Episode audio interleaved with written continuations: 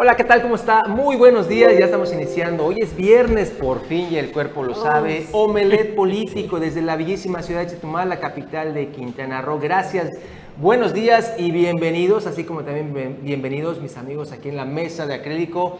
Eh, Paula González, empezando evidentemente por las damas. Paula, buenos días. Pablo, buenos días. César, Bruno, qué gusto acompañarles. Por fin es viernes. Gracias por, por vernos, por acompañarnos en este programa y bueno, tenemos muchas noticias que compartirles. Sí, caray, mi estimado César, ¿cómo estás? Buenos días. ¿Qué tal, Juan Pablo? Muy buenos días. Paula, Bruno, muy buenos días. Y por supuesto, muy buenos días a usted que ya está aquí con nosotros. Viernesito, lluvioso, fresquecito, muy rica la mañana. Tenemos 60 minutos para compartirle mucha información y también analizar lo que esté ocurriendo en la política del Estado. ¿Cómo estás, Bruno? Hoy, ¿qué frase nos vas a enseñar? Malo ah, bueno, Y que me acola el fuxical omelet político. No, pues ahí sí, ahí les va. mi corazón está muy feliz. Es una manera de decir, estoy contento de estar aquí en la casa de omelet político. ¿Cómo es? Inkimacolal, ese es mi corazón. Eh, eh, bueno, eso es felicidad. Inkimacolal es, es felicidad. Puxical. Eh, mi corazón está muy contento, estoy, estoy muy agradecido, estoy muy contento. China, casa, Omelet político. qué bien. sobre todo para los amigos que nos ven en la, en la, zona maya de Quintana Roo. Muchísima gente ve Omelet político y que pues ahí estamos aprendiendo también esto del, maya. Fíjate, eh, fíjate Juan Pablo, que uno, uno de los temas más interesantes y de los que he, sido, he estado trabajando mucho con compañeros mayas y demás, que que la educación bicultural sea al revés que precisamente en vez de castellanizar a todos los compañeros mayas, que nos enseñen a nosotros claro. el ABC, cómo dices sola, cómo dices este, saludos, cómo pides algo, gracias, buenos días, el ABC que necesitarías de cualquier y, idioma. Y que se acabe, y que se acabe lo que hemos visto, esta discriminación. Recordemos lo que pasó en un hotel allá en Tulum, donde a personas quintanarroenses que se van a trabajar a este municipio, a empresas eh, hoteleras, le dicen no puedes hablar maya, aquí se habla español o inglés. Y pues imagínate esta discriminación, ojalá que eso se acabe aquí en Quintana Roo. Y pues bueno, nada más le, poníamos el paréntesis. Tiene que acabarse, nada más hay que señalarlo, es un, es un delito, atenta contra la Constitución, entonces mucho cuidado ahí para las empresas discriminatorias. Bueno, pues eh, ahora sí vamos con todo. César, traes información fresquecita. Así es, eh, Juan Pablo, el día de ayer, eh, bueno, por la noche, Estuvimos ahí presentes en un reporte que nos llegó después de las diez y media de la noche, en la que nos aseguran que se estaba iniciando un, de nueva cuenta un, eh, un incendio en el basurero de, municipal. Eh, fuimos, estuvimos ahí, llegó el cuerpo de bomberos, parte del cuerpo de bomberos, ahí está, eh, estas son las imágenes de, ayer, el momento en el que ya estaba pues, pues avivado lo que es el incendio, el siniestro. Logramos investigar y, checar. Esto ocurrió a consecuencia de unos eh, pepenadores que estuvieron ahí este, quemando los cables de fibra óptica de una empresa, al parecer, que presta servicios de Internet. Estos señores, alrededor de cinco, un grupo de cinco eh, pepenadores, nos comentaba el, el encargado de este, de este tiradero a cielo abierto, Heriberto, Heriberto no recuerdo en este momento su nombre, pero nos comentaba que estos cables los fueron a tirar eh, el día de, antier por esta empresa, los llevaron en un volquete y ahí los dejaron. Esto, eh, bueno, lo que motivó para los, a los pepenadores era sustraer lo que es el cobre de este, de este cable y para, para sacar el cobre, cobre es muy este, pues complicado estar cortándolo. Entonces, la mejor manera y más fácil fue quemarlo, pero eh, la quema se le salió de control y empezó a arder lo que es parte de la maleza y algunos desechos que estaban en este lugar. Afortunadamente, eh, no es exactamente donde está el basurero, está como a unos 500 metros donde está el, eh, el basurero como tal pero pues ya se estaba prendiendo lo que es la maleza y sí había riesgo de que las llamas pudieran llegar directamente al tiradero. Llegaron los, elementos del cuerpo de bomberos y lograron sofocarlo. También tenemos una, en ese momento fue cuando ya estábamos ahí, pudimos este, grabar el momento en el que pues ya estuvieron tirando agua y todo y se logró apagar. Este es el primer incendio, por llamarlo también de alguna forma, o conato de incendio en el, basurero en este 2022. Oye, César, eh, ¿pero eran cables de fibra óptica o coaxiales? Pues lo que nos dijeron directamente la, la- el, eh, el encargado del, de- del basurero, que es cable, parte de fibra óp- óptica y también el coaxial, pero mayormente, bueno, ahí es- esos fueron los rollos que fueron a tirar. Se desconoce de qué empresa directamente haya No, ahí sido. dice, ahí está el nombre arriba. Este, ajá, Perfect Vision, pero esta es la empresa. arriba, La de arriba, sí. dice, No, arriba. pero no, no, no, no, no. Ese es el, el, el- el- ¿Distribuidor? No, no, no. Es el, ¿cómo se llama? El, código, el, el- o la, el código de, de, de la. Pero en sí, eh, Easy se escribe con doble Z. Sí, Sí, ajá, es propiedad eso. de Easy, es de, cab- de cable. De ese cable. cableado. Ahora bien, porque, a ver, porque si eran de fibra óptica, el, el- el contenido es distinto, no tienen cobre, sino tienen pre- pre- precisamente un, un- un conductor para el haz de, de luz que es sumamente flamable. Entonces, por, por eso mi pregunta, porque entonces, por eso se le salió de Y otra control. Y es cuestión que, es, ajá. es ese, a ver, si está permitido precisamente que vayan a tirar tirarlo. ese tipo de Ese es el, material es- ahí, el ¿no? problema está eh, en ese, que no les aceptaron el cable directamente en la parte del, de- del basurero. Al momento de la, de la caseta no les aceptaron el cable y pues ya no tuvieron dónde, dónde, dónde tirarlo. Ah, y- aquí adelantito y lo- ajá, tíralo. ah, exactamente. Pues ya- ahí ya- está ya el ayuntamiento, una muy buena multa, ¿no? Ahí, ahí se ve clarísimo qué empresa Claro. tiene que ir. Sí, Sí. entonces, eh, este, afortunadamente sí, no, no, no pasó a mayores, pero sí estuvo ahí la, la, pues la emergencia, ¿no? Atendida por parte de los bomberos, incluso logramos platicar con algunos eh, compañeros de ahí del cuerpo de bomberos y estaban eh, asustados, dijeron que venían pues este, muy rápido atender el, incendio porque pues creyeron ellos que se estaba eh, de nueva cuenta incendiando el basurero, pues afortunadamente fue a un costado, aproximadamente unos 500 metros donde está directamente lo que es el tiradero, pero la irresponsabilidad de esta empresa, no, no me atrevo a, confirmar o a señalar directamente a la empresa y, y sí porque eh, eh, lo que ellos nos estaban comentando es de que no hubo nadie que realmente dijera que, que pertenece este cable. Y sí, la mayor eh, era fibra, fibra óptica y también coaxial, que era el, el que realmente sí trae el cobre, que era lo que ellos querían subtraer. Pero pues se les salió de control y pues ah, ahí tuvieron que atender Un, un caso más, fíjate, hemos visto, híjole, cada año vemos lo mismo, que se incendia o el basurero, que hay conatos de incendio o en sus alrededores, pero, no, no, pero, pero siento que lo estamos viendo muy superficial y no nos estamos yendo al fondo del asunto. No se resuelve la reubicación del basurero, Claro. uno, dos, ¿dónde están las autoridades medioambientales? ¿Dónde está la Procuraduría Federal de Protección del Ambiente, Profepa, la estatal, la PPA, que solamente cuando son eh, eh, cuestiones evidentes como el ta- la tala de, de- de árboles aquí en el Boulevard, es que se presenta ante la presión mediática y de la ciudadanía. ¿Dónde está el ayuntamiento precisamente? que ¿Dónde está la municipal? Los regidores que dijeron, vamos a Oye, buscar la reubicación. Y como de- de- dices, Juan este". Pablo, realmente, eh, ¿qué están esperando? Porque se acercan también, ya luego van pasando los tiempos y viene el tiempo de, de sequía, donde el incendio es mucho más fácil. Y bueno, sufrimos porque prácticamente la mitad de la ciudad sufrimos cuando está eh, eh, el incendio en el basurero. O sea, urge su reubicación, es un malestar eh, impresionante. Nos despertamos con olor a humo, con los ojos llorosos. Imagínate, o sea, yo no vivo tan cerca de- del basurero, pero se siente eh, Pues este, toda la. César, pero 300 todo lo que son las sí, Américas, Aribe, cerquita, entonces están 200, cerquita, 300 ¿no? O sea, y eso pues obviamente es inaudito, esto ya no puede seguir pasando, así es que el ayuntamiento pues que ya dé una solución al tema de la reubicación de- del basurero. Ahora, eh, también la presencia poli- policial, porque en todos los basureros del país hay una garita, hay un,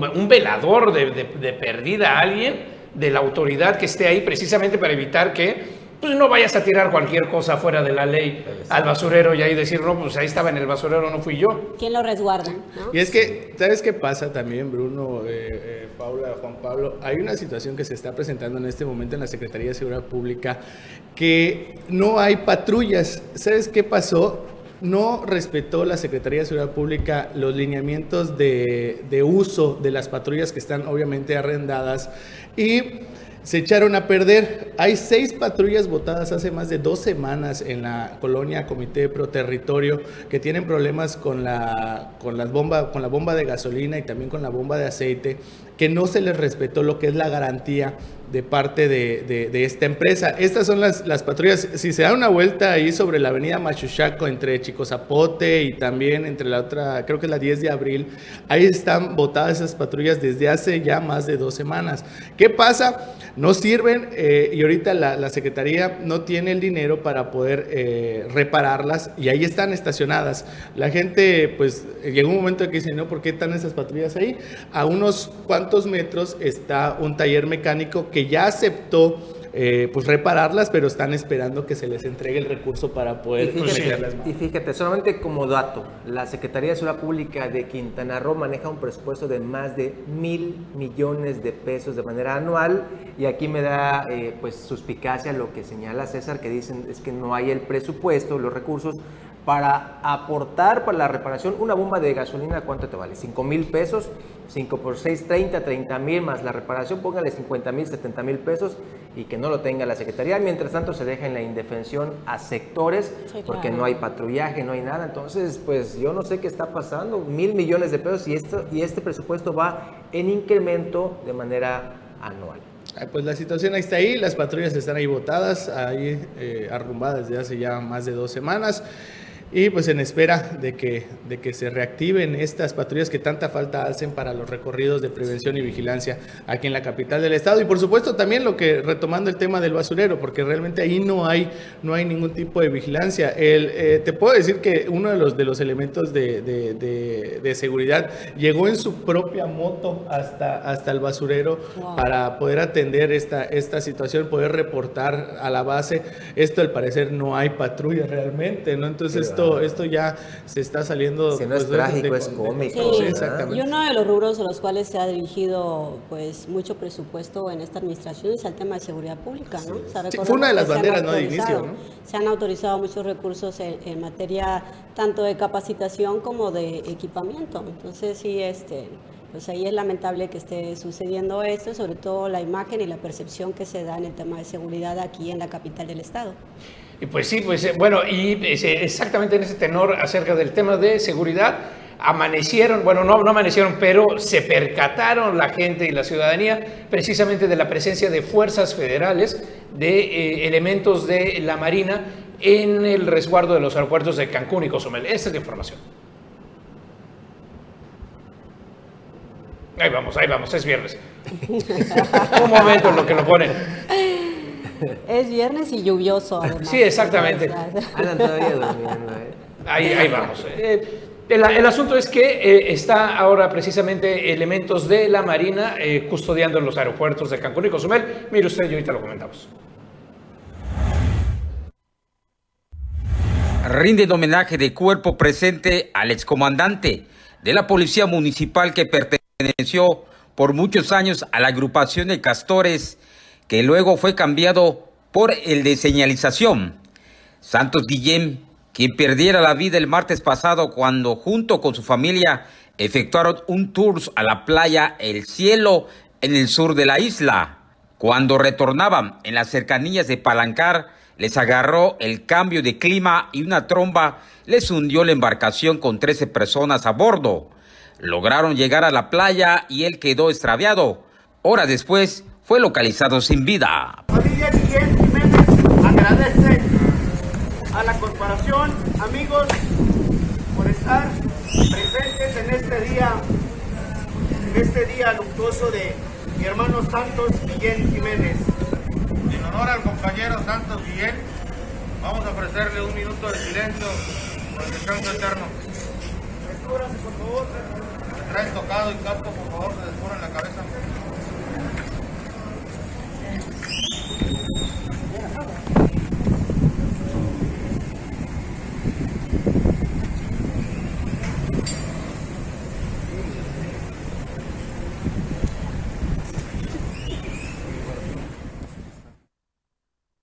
Bueno, y esto que vieron fue el último adiós al comandante, excomandante de Seguridad Pública de Cozumel, Santos Guillén, quien, como se enteraron, perdió la vida. Eh, en un momento vamos a un corte y regresamos y les platicamos acerca de lo que sucedió precisamente en los aeropuertos de aquí Cancún y Cozumel, que quieren, por cierto, replicar Chetumal y Tulum. Ahora, no se vayan, regresamos. Pues ya estamos de vuelta aquí en Novelet Político y se integra a la mesa precisamente el profesor de la información, Anuar Moguel. ¿Qué tal, Anuar? Muy buenos días, Bruno, Paula, Juan Pablo. Buenos días a todos los que ven Novelet Político esta mañana de viernes. Pues bueno, ahora sí, vamos con la información. Como les comentamos antes del corte, eh, elementos de la Secretaría de Marina eh, están resguardando desde el, día de ayer precisamente las aduanas y los aeropuertos, porque se estaba mencionando que era todo el aeropuerto. Es el área de las aduanas de los aeropuertos de Cancún y Cozumel. Esta es la información. El presidente de México, Andrés Manuel López Obrador, indicó que el cambio de vigilancia en los aeropuertos internacionales de Cancún y Cozumel obedece a un cambio en el sistema referente a la migración y que en el caso de estos dos recintos aéreos serán custodiados por elementos de la Secretaría de Marina. Bueno, eh, estamos eh, llevando a cabo una reestructuración de todos los sistemas que tienen que ver con eh, migración, aduanas, que podamos dar atención como lo merecen los turistas, los visitantes, y que no haya extorsiones, pero también que no haya pérdida de tiempos, que no tarden mucho en hacer sus trámites. Entonces, todas las aduanas eh, van a ser manejadas tanto por la Secretaría de la Defensa como por la Secretaría de Marina. Finalmente, López Obrador declaró que será personal de la Secretaría de la Defensa Nacional y de la CEMAR la que maneje estos módulos en todo México. Asimismo, declaró que hay aeropuertos que tendrán vigilancia especial, ya sea de cualquiera de las dos dependencias antes mencionadas.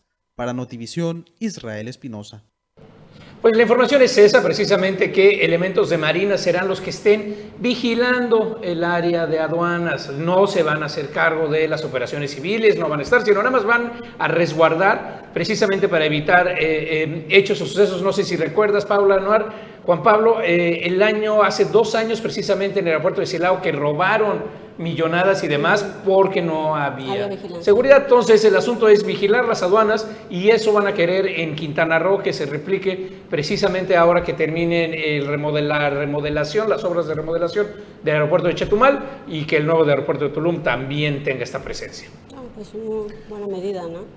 Bueno, y hablando de temas aduanales y fronterizos y demás, oiga, a cuatro días de que se abre la frontera después de la pandemia de México con Belice aquí en la zona sur, una situación eh, que afectó mucho a la capital del estado porque pues interrumpió ese flujo turístico masivo que la derrama económica, la derrama económica que implica y que además conllevó muchos esfuerzos porque han estado casi casi un año en mesas de diálogos empresarios eh, gente del gobierno estatal y federal con las autoridades de Belice, pues para tratar de, concretar esta apertura. Bueno, pues cuatro días después, un ciudadano beliceño, Jorge Aldana, a través de su cuenta de Facebook, hizo un duro reclamo, una dura denuncia sobre el maltrato que recibió aquí.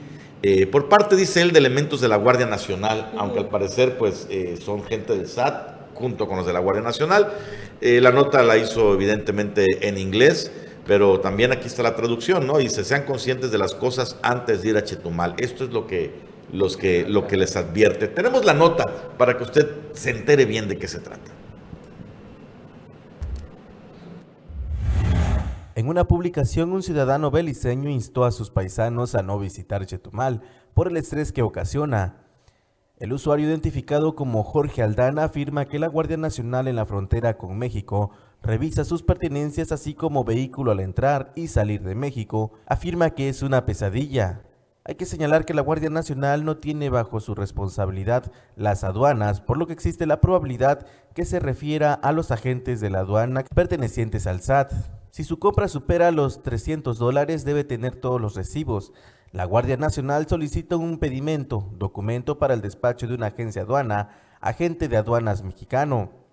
Imagina el estrés que tiene que pasar, escribe en su publicación y agrega que ese servicio cuesta 1.200 pesos solo y hay como tres en la antigua frontera Subteniente López. Operan entre las 10 de la mañana y las 4 de la tarde. Después de eso cierran y te obligan a quedarte una noche más, explica. Ante estas declaraciones, el presidente de la Cubocopo, Eduardo Martínez Arcila, comenta lo siguiente.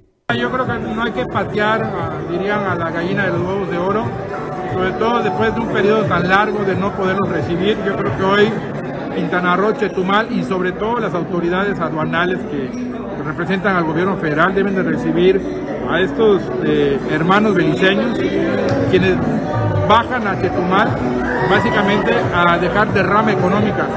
Yo creo que al contrario, se deben promover incluso eh, una, un poquito como lo hacemos cuando vienen los paisanos de Estados Unidos que regresan a México fin de año, aquel famoso bienvenido paisano hay que promover algo, algo parecido, Carlos. Hay que, bienvenido hermano beliceño, porque finalmente eso somos, somos hermanos de, una tradición histórica y sobre todo porque al final nos ayudan ellos en nuestra economía, en nuestra capital. Entonces, si hay señalamientos de malos tratos, pues yo creo que hay que tomar el toro por los cuernos y hay que exhortar a las autoridades federales, aduanales, Guardia Nacional, a que si no ayudan, que no perjudiquen a Chetumal. Para Notivisión, Leonardo Hernández. Y el escrito original está bastante duro. Disculpen mi pésima pronunciación del idioma inglés, pero no lo puedo decir en español. La parte final dice: It is a big fucking Mexican hustling. Por no decir, es una estafa muy cañona. Y esta parte todavía está más dura. Dice: They say welcome. What they don't tell you is welcome to getting royally fucked. el, que sepa un poquito de inglés o vea muchas películas sabrá. O sea, lo que dice es, te dicen, bienvenido aquí a México. Lo que no te dicen es que es bienvenido a que tener la mayor atorón posible. Atorón de tu vida. Y esto porque, fíjense, imaginen la situación, ¿no? Pasa el ciudadano beliceño, si tus compras pasan de 300 dólares, y supongo que son 300 dólares beliceños, que son alrededor de 5 mil, 6 mil pesos. No, son, americanos. Son americanos. Son americanos, ok. Entonces, eh, hablamos de 6 mil pesos. ¿no? 6 mil pesos, eh, que es muy fácil que se supere esa cantidad, sobre todo si van a comprar despensa y demás. Tienes que ir a una agencia aduanal a que te den un pedimento. ¿Cuál es el problema? Que solo hay tres en Subteniente López que trabajan de 10 de la mañana a 4 de la tarde. Si llegas a las 4.10, te fregaste y tienes que esperar un día más porque no te dejan pasar. No hay una opción eficiente y, en una frontera es, es, es ilógico. Ilógico e inadmisible. Tendría que ser un servicio de 24, horas, porque sin lugar a dudas. pagar tu franquicia. Más allá de los 1.200 pesos que te cobran prácticamente como impuesto por pasar esta, esta cantidad. Número dos, si traes un vehículo, una pick-up, una camioneta con, caja como las que, como las Lobo que maneja Juan Pablo normalmente, eh, y atrás traes un producto que supere los... El importe. El, importe de 500, eh, creo que 500 ah, dólares en este caso, ahora ya no puedes pasarlo. Vamos a suponer, compras una tele en Sams que cuesta 12 mil pesos y la traes allá en tu camioneta no la puedes pasar, que porque no es un vehículo de carga. Y la ley te obliga a que contrates un vehículo de carga de transporte mexicano. Es un absurdo. Eh, es, un absurdo. Y lo hacen además con presencia policíaca, por eso dicen lo de la Guardia Nacional. Hoy comentaban en otro espacio, la gente dice, sí, es que cuando llegan los de las aduanas del SAT, también se apersonan agentes de la Guardia Nacional, quizá por seguridad o por otra razón, y el turista pues lo que ve es al, militar o al, cuerpo de seguridad y ahí está la cosa. de Anuar que ha habido precisamente pues muchas quejas de, las personas que han eh, pues que viajan generalmente a hacer eh, compras, a veces que venden ropas en línea o algo así. Entonces estas restricciones han estado eh, pues en todo el país, ¿no? O sea, para toda la gente en todas las aduanas del país. Y bueno, en el caso aquí de Belice yo creo que este eh, falta la, la, comunicación precisamente de que esas políticas se han vuelto mucho más estrictas, porque lo que pues, esa revisión de los 300 dólares pues es da desde hace muchísimos años, creo, en todas las aduanas no puedes eh, pasar, eh, este, pues obviamente cosas que hayas comprado que superen ese importe, porque si rebasas el importe pagas el impuesto correspondiente, ¿no? Entonces eso ya, ya lo sabíamos, quizás aquí anteriormente con Belice estaba un poco más relajado, más flexible. Ajá, era más flexible, pero bueno, ahora que hubo el cambio de, gobierno de esta administración se vuelve un poco eh, pues más estricto en ese sentido. De hecho, quienes hemos ido a la zona libre, la revisión esta que hace la Guardia Nacional también nos toca a nosotros. O sea, cuando tú llegas a, la garita del paso, primero te revisa la Guardia este, Nacional para entrar. Este, y te revisa todo el vehículo, ¿no? O sea, prácticamente. Antes a veces, de salir del territorio mexicano, lo cual, Paula, Ajá, que raya en. Pues, lo cual también es absurdo. Al margen de la ley. Está al margen de la ley porque digamos que no es una revisión que te pueden hacer. Además, Todavía no se, estás en territorio no mexicano. No se justifica así como que, ¿qué onda, no? Porque, pero bueno, dices, vas y, y, pasas y luego cuando regresas igual te, te revisan, precisamente para ver que no lleves, eh, este, pues los productos que son este, restringidos, como el alcohol o algo así, si no, pasa, si no pagas los impuestos, si superas los 300 dólares igual pues entonces hay, hay mucha revisión, no es, no es exclusivo de, de, esta zona, es exclusivo de todos los aeropuertos, eh, todas las aduanas, inclusive el Aeropuerto Internacional de la Ciudad de México. En la, en la zona norte yo creo quizás con esta relación Estados Unidos, no sé qué tan estrictos sean, la gente está muy acostumbrada a ir precisamente como de fin de semana, así como los beliceños entran, así como estaba aquí. ahí ellos entran a, a, comprar y regresan a México normal, pero sí hay que pues eh, solicitar a las autoridades correspondientes porque sí la derrama económica que eh, eh, los beliceños y las beliceñas dejan aquí en Chetumal principalmente es muy considerable, ¿no? O sea, sí, sí nos ayudan bastante, nada más habría que ver. Ojalá que lo que declaró Eduardo Martínez Arcila se convierta en una acción. Él dijo, hay que exhortar al SAT y a las autoridades federales, a la Guardia Nacional, hay que exhortar para decirles que haya un buen trato con los beliceños porque es parte fundamental de la derrama. Y eso sí le puede, o sea, le, corresponde al Poder Legislativo Quintana Roo, se lo puede hacer. y, es su y es su responsabilidad, Anuar, porque la voz de esta persona a través de sus redes se va a perder entre miles de cuestiones que aparecen en redes sociales. Si el Congreso de Quintana Roo lo retoma, pueden hacerles caso y modificar, cambiar algo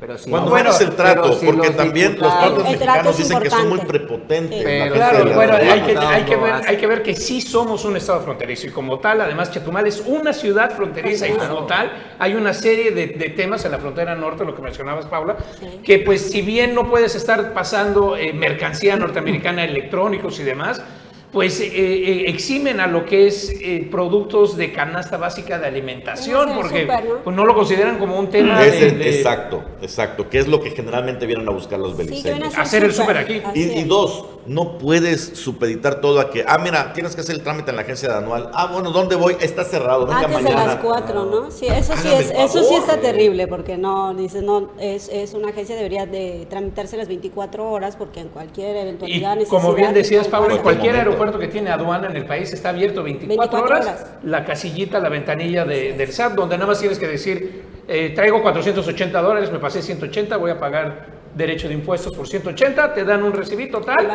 y, pasas. sin mayor tema ni mayor preocupación, no tienes que llenar requerimientos aduanales, no nada, tienes que mostrar la mercancía con tus notas, eso sí, pero de ahí en fuera no, no esta burocracia, ¿no? Pues bueno, ahí está por lo pronto la denuncia, muy molesta gente de aquí de Chetumal, empresarios que dicen, bueno, llevamos dos años esperando y salen con estas cosas. Vámonos un corte, regresamos.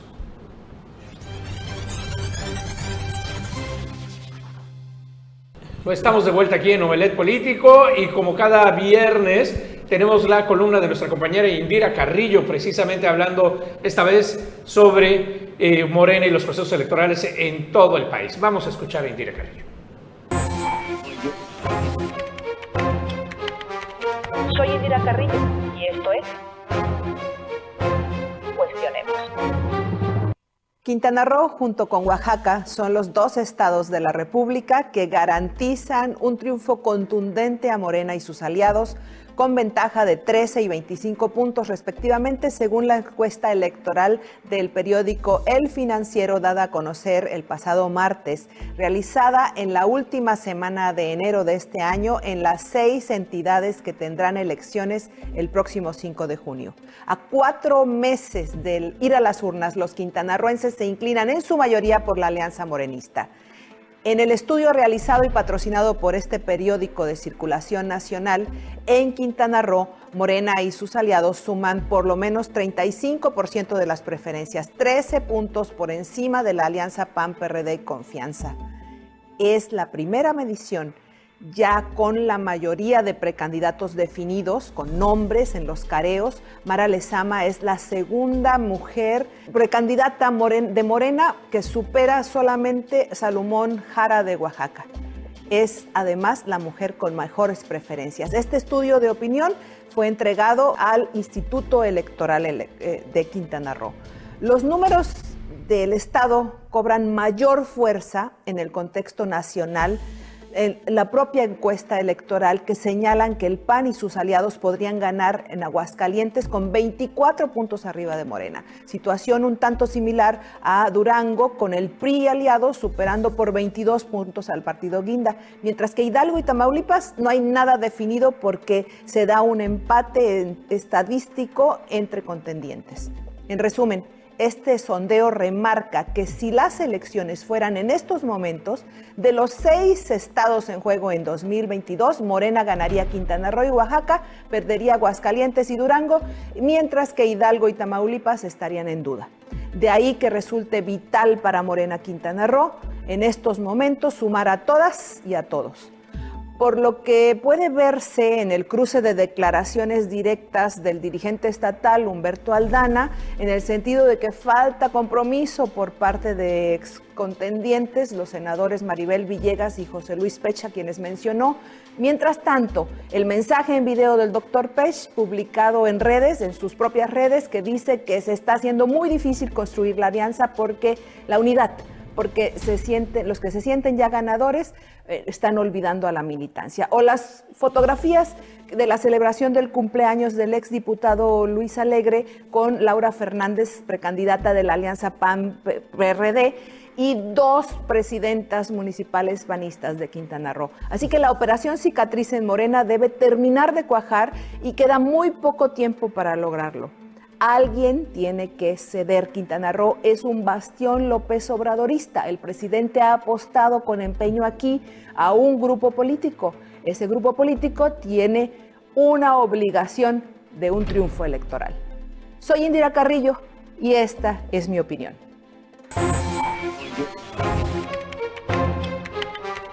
Soy Indira Carrillo Es muy atinado el comentario de Indira Carrillo, con nuestra compañera Indira, como siempre, y nuevamente pone eh, a Quintana Roo en la escena nacional como uno de los estados claves, lo que hemos comentado varias veces aquí en la mesa de Clínico. Somos uno de los estados claves para la federación, tanto en eh, eh, generación de recursos económicos como en la situación política por nuestros calendarios electorales, la composición del Estado, ahí vamos a estar nuevamente. Y Anuar, tú tienes ahí una información y unos datos. No, bueno, pues la lluvia de encuestas sigue, ¿no? Eh, en estos momentos vamos a encontrar varias. Eh, si algo tienen en común todas las encuestas que he visto en las últimas dos semanas es que colocan a Morena y su virtual candidata Mara Lezama como la favorita. Ese escenario se repite en todas las encuestas. Lo que cambia es eh, el segundo lugar. En algunos aparece Laura Fernández por encima eh, de Roberto Palazuelos y en otras aparece Roberto Palazuelos. Una que me llegó ayer justamente de la empresa Cripes, que son servicios de consultoría SC. De hecho, esta empresa estuvo trabajando con algunos partidos durante el proceso electoral del 2021. este, tuve conocimiento por ahí. Y bueno, pues en este caso, eh, ya directamente la fidelidad a partidos políticos es lo interesante. No, no son estas imágenes, eh, vamos a quitarlas para no confundir porque eh, los datos que voy a dar son distintos. Eh, independiente del can- in- sin candidato, ¿por cuál partido votaría? Es impresionante el, el poderío de Morena. Morena. Tiene un 40%, La marca. 39.79% solo la marca, sin candidato. De allí se va a- al PAN con el 15.13%. Y aquí viene un dato que debe preocupar a perredistas, a priistas, a petistas, a todos los demás partidos. Ya sin candidato, Movimiento Movimiento Ciudadano se posiciona con el 11% Ya. entre las preferencias de la gente. O Y sea, va- y va en incremento. la marca Movimiento Ciudadano empieza a tener su Pues propio obviamente sería, reconocimiento. a- pues obviamente a, a calor de lo de Roberto Palazuelos, ¿no? O sea, realmente el candidato es el que ha hecho crecer, que eso ya lo traían eh, eh, pues como, como en estadísticas, un crecimiento del partido. Evidentemente. Y aquí viene el otro tema. Una vez más, esto ya lo habíamos visto en el 2021. Una pregunta dice, ¿por cuál partido nunca votaría? Prácticamente empatados PRI y Morena. No me digas. Sí, Ah, mira. 29.61% de las personas dijeron jamás votaría por el PRI, 29.6. 28.27 dicen jamás votaría por Morena. O sea Entonces, que la, la decepción también hacia Morena pues va en incremento. pues, hay es- un sector de gente que está Está completamente en contra de las Es el, políticas es del el espejo que ya hemos visto en la división el, eh, federal, cómo el país se divide a la mitad, la sociedad está dividida a la mitad y los, los polos ahí están. O sea, mientras hay casi el mismo 30% que a ojo cerrado vota por ellos, veintitantos, casi el mismo 30%, jamás en la vida nada que sea Es guinda que ni por hay un factor que, Morena. hay un porcentaje de población que, que nunca ha estado de acuerdo con la política del presidente Andrés Manuel, ¿no? O sea, Exactamente. y ahora le sumas el, el descontento de, de las personas que han sido gobernadas a nivel municipal eh, eh, por los partidos de Morena, ¿no? O sea, se va, se va, se van acumulando estos porcentajes y obviamente va creciendo esa inconformidad. Ahora, Anuar, bueno, qué, qué en- curioso ver cómo el PRI no se ha podido quitar el estigma todavía. No, no se la ha podido quitar. Y aquí viene lo más eh, interesante, ¿no? Veíamos una encuesta ahí en la columna de Indira Carrilla, donde aparece eh, Laura Fernández, la virtual candidata de PAN. PRD en segundo lugar, Roberto Palazuelos con el 13. En esta de Cripes, que también se publicó apenas esta semana, Mara Lezama aparece con ventaja de entrada, con 36.59% en este momento. Roberto Palazuelos ya en segundo lugar con 23.5%. Hablamos de 13 puntos de diferencia, Sí, sí, sí. según esta encuesta. ¿eh? Sí. Eh, eh, Roberto Palazuelos en su conferencia dijo que 9, Nueve. estaba 9 puntos, no debajo de Mara, pero bueno, ya sabemos. Y Laura Fernández aparece con 14.6, 20 Muy puntos abajo de abajo de, todos. Mara Lezama. Ojo, Leslie Hendricks, 3.8% Sí, no, de no intención del voto. el PRI. Apenas ¿no? para el Sí. registro. Y Nibardo Mena, pues ni siquiera lo consideran aquí. Bueno, sí, no había candidato todavía cuando hicieron la encuesta, pues era un candidato de Movimiento Atlántico Oye, Social, 1.97%. Anual, pero también recordemos que precisamente, eh, pues, eh, que Morena todavía no ha salido la, la, la candidata. Nosotros todos sabemos que, que va a ser eh, Mara Lezama eh, en un futuro cuando se registre, o sea, es lo que, lo que se deja ver, lo que se percibe, y ella no ha hecho campaña. No ha hecho campaña, aunque sí ha estado pues, en Bueno, los medios. hay de millones de pesos Por de cierto, campaña. y hay de información de, de Templo Mayor, ¿no? Que Hay una, hay, hay una, la columna de Templo Mayor eh, en el Reforma, como dice Bruno, somos noticias a nivel nacional y lo que se está cocinando en la política aquí en Quintana Roo pues es de interés nacional, precisamente por el fenómeno eh, Roberto Palazuelos, ahí le sacaron en unas portadas el tema que tiene con, con las personas que supuestamente defraudó por el tema del hotel, pero además hubo, una, hubo ahí la columna precisamente de Templo Mayor, a ver si nos las pueden compartir, eh, producción. Eh, habla de lo que pasó entre de Maribel, ya es que se hablaba que si Maribel iba a Movimiento Ciudadano o no y que iba a renunciar. Eh, aquí nos, nos dice la columna, si no llega a ser gobernador de Quintana Roo, Roberto Palazuelos puede tratar de revivir su carrera actoral con una telenovela que se llame La candidatura que yo robé. El argumento sería como sigue. La senadora por Morena, Maribel Villegas Canché, levanta la mano para dejar su partido y ser candidata opositora. Dante Delgado le ofrece representar a Movimiento Ciudadano y ella acepta. Se convoca una conferencia de prensa para presentarla y no llega.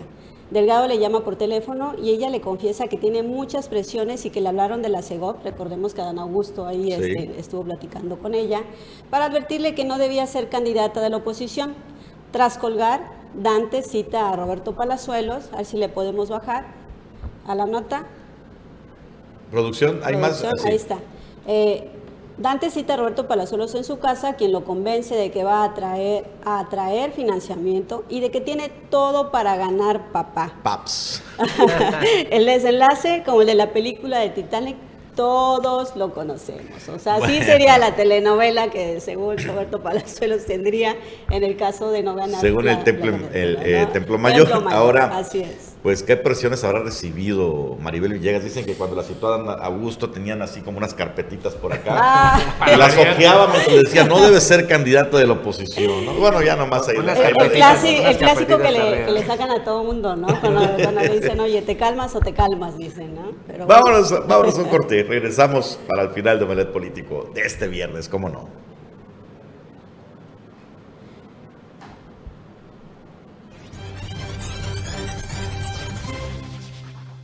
Pues bien, regresamos a Omelet Político. Tremenda polémica se desató eh, a nivel estatal involucrando a la alcaldesa de Puerto Morelos, Blanca Merari Siu Muñoz, después de que un medio de comunicación, particularmente este medio que se llama Sol Quintana Roo, Sol QR, publicara una información donde aseguró este medio que eh, Blanca Merari era la dueña del volquete que provocó el choque con el autobús del ADO ahí en la vía, en la autopista Mérida-Cancún y que pues terminó con un saldo de ocho muertos, ¿no?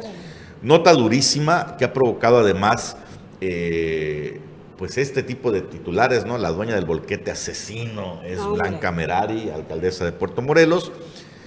Allá anduvo Carlos Pérez Zafra investigando y, bueno, pues la confirmación de que se trata de noticias falsas. Niega rotundamente la alcaldesa tener algo que ver con este vehículo, que no es la dueña y que, pues, aclarando, ¿no? Que, que no es así. Y pues ahí está, marcadas como noticias falsas. Estaremos esperando, por supuesto, más información, pero por lo pronto ella se deslinda, dice que no tiene nada que ver. Y si es real, o sea, si no tiene nada que ver, pues qué mala leche, ¿no? De- Sí, del claro. medio de comunicación, porque sí ha generado, pues, enorme polémica No, pues, claro, en una es- situación que fue un accidente. Es un y hay que verlo como tal. Un hecho lamentable, ¿no? De donde a veces hay gente que se aprovecha y quiere sacar ahí raja de, de temas que son sumamente dolorosos y lamentables a, a nivel estatal y sobre todo para las familias que están que están viviendo este precisamente este duelo, ¿no? De perder algún familiar que iba dentro de, de ese autobús. Lamentable. Y, y aquí el, el- el problema mayúsculo que yo veo es que siendo un medio pues reconocido por, por que es un medio oficial, o sea, un medio de comunicación, no es una página de Facebook o algo, pues pone datos inclusive y la gente lo cree, entonces se crea toda una, eh, eh, una, una falsa realidad eh, a lo que realmente debe de ser el periodismo, objetivo, claro y veraz, verídico y demás. Entonces yo creo que es ahí también la responsabilidad de los medios para con la sociedad e informar cómo es la, la realidad en esto. Decían inclusive que le iban a pagar cada uno o, eh, un millón de pesos a, por, Ajá, por muertes. que y hasta demás, 20 millones Y estaban 300 pagando. mil por heridos. Entonces la gente tiende a creer cuando pues eh, le presentan datos pues duros y demás, cuando en realidad se trata de información falsa. Ahora, ahora bien, eh, Juan Carlos, este, perdón, Juan Pablo, aquí, aquí sí opera que sí puede haber acciones legales, porque sí es, es, información falsa, es, es información que no va, ¿no? Así es. Sí, sí, Entonces, sí. eso sí, y esa es la responsabilidad más allá de la ética que debe de haber, pero bueno, Por ya sabe usted que no Sí. podemos meter la mano Cuando con los- ningún medio, pero debería de haber ética. En nuestro gremio aquí sí la tenemos y aquí sí le damos Y objetividad. si, no- y si alguna ocasión nos equivocamos, por Lo una cuestión involuntaria, se acepta y se corrige. ¿no? Sí, el, el dolo es lo que, lo que no se vale, ¿no? Es algo doloso el estar inventando y si saben precisamente que es una información falsa y a pesar de eso la publican, pues entonces ahí es una responsabilidad. Oye, eh, Bru- Bruno, una rapidito, eh, si me permites, Bruno, Paula, Anuar, hay un video que nos han hecho llegar de, ah, hemos hablado aquí mucho de la capacitación de policías, de protección y demás. En Tulum, eh, este fin de semana que recién concluyó, se dio un hecho muy lamentable en una de las playas, en donde, bueno, hubo una, una- un ahogamiento de una persona eh, los sacan del agua, precisamente los que estaban ahí alrededor, y son imágenes muy sensibles, queremos decirles, así que eh, ahí les, les invitamos a, la, a, la, la- pues ahora sí que lo tengan con cuidado, Pero el problema de esto, Bruno, eh, este, Paula, es vean la forma en la que realizan la resucitación a esta persona que estaba, pues eh, eh, ahora sí que ahogándose boca abajo de manera errónea y es cuando estos son eh, precisamente guardavidas de protección civil de allá de Tulum. Es, es grave que consulté con médicos, consulté con personas que están, ahí ya lo puedes quitar, Marcial, consulté con médicos, consulté con personas y me dicen, es totalmente erróneo este, este procedimiento, no se hace boca abajo, se hace boca arriba y al final pues tanta manipulación que tuvo le, le quebraron inclusive hasta el esternón. Wow. Bueno, Lamentable, La no sé. delicadeza de esto. La- Lamentable, lamentable situación. lamentable. Eh, este, en más información, por cierto, también condolencias para la familia y amigos de eh, José Armando Mayoral, no sé, algunos de aquí lo conocimos, un amigo político, ha estado involucrado en diversos proyectos, fue aspirante a diputado local por Morena, actualmente tenía la Secretaría de Elecciones en, en Fuerza por México, y bueno, sufrió un accidente ayer en la madrugada, Llegó al hospital con algunas heridas graves, fractura craneoencefálica después de haber chocado con un autobús. Entró en coma y a las 7 de la noche de ayer falleció, lamentablemente, pues nuestras condolencias para la familia, bastante joven, Sí. eh, Armando Mayoral. Un hecho lamentable, ¿no? Una persona joven y, y con, con un futuro, este, pues obviamente brillante, ¿no? Una persona que, que, pues que está involucrada en muchísimos proyectos, como bien dice Sanuari, pues siempre es un hecho lamentable que una persona joven pierda la vida de esta manera, ¿no? Sin duda. Y Eh, bueno. y bueno, pues ahí tener la conciencia de que es un suspiro la vida realmente. Y por, y por último, información del día. Hoy no hay combis en Chetumal y quién sabe si mañana y pasado están en paro porque eh, están exigiendo que les autoricen el incremento de dos pesos mínimo en la tarifa. Cobran Oh. siete pesos desde hace dos años, el Imobreco no las autorizó. Ayer se pusieron de acuerdo todos los choferes de combis y dijeron, pues no nos autorizan, ahora todos cobramos nueve pesos sin autorización. No, hombre. Hubo llamados de atención, eh, hubo jaloneos con la autoridad, entonces dijeron, ah, bueno, no nos dejan cobrar nueve pesos, pues no damos el servicio. Oiga, Están plantados allá en el centro. No se vale eso, porque realmente quienes son afectados son las personas que usan ese transporte, precisamente que se usa para no pagar un taxi que es mucho más costoso. Y recordemos, Porque no se ha solucionado el tema de, de los autobuses. No, Antes no. circulaban los autobuses y también era otro medio de, de, pues, transporte para que la gente se desplace a, a, pues, a sus lugares de trabajo, a sus casas, a todo lo que tienen que hacer.